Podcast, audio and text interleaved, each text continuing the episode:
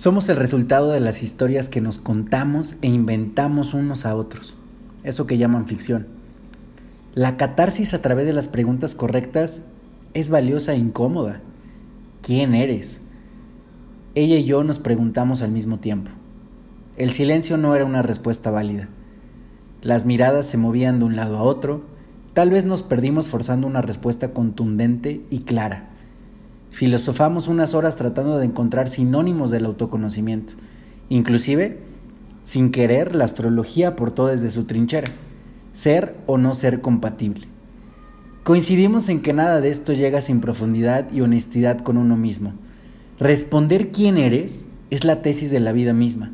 Un día, las circunstancias se alinean solo para recordarnos los por qué y para qué de nuestra historia.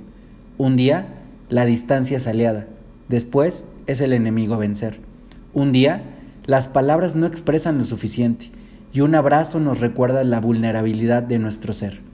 Un día, la mañana se convierte en madrugada y las 24 horas son insuficientes. Un día, descubres que cerrar ciclos es poder, es amor propio, es indispensable, es una decisión sin opción, es terapia.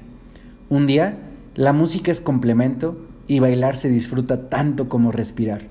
Un día sueñas que todo es posible, que las barreras son enormes, pero también mentales.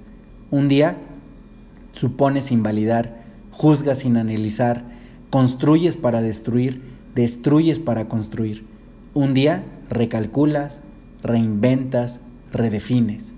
Un día es oportunidad, es agradecimiento, es sentimiento, es una conversación incómoda es un adiós, hasta pronto. Es un recurso, es amar, es conocerte a ti mismo, es introspección. Todos los días son los happy accidents de nuestra vida.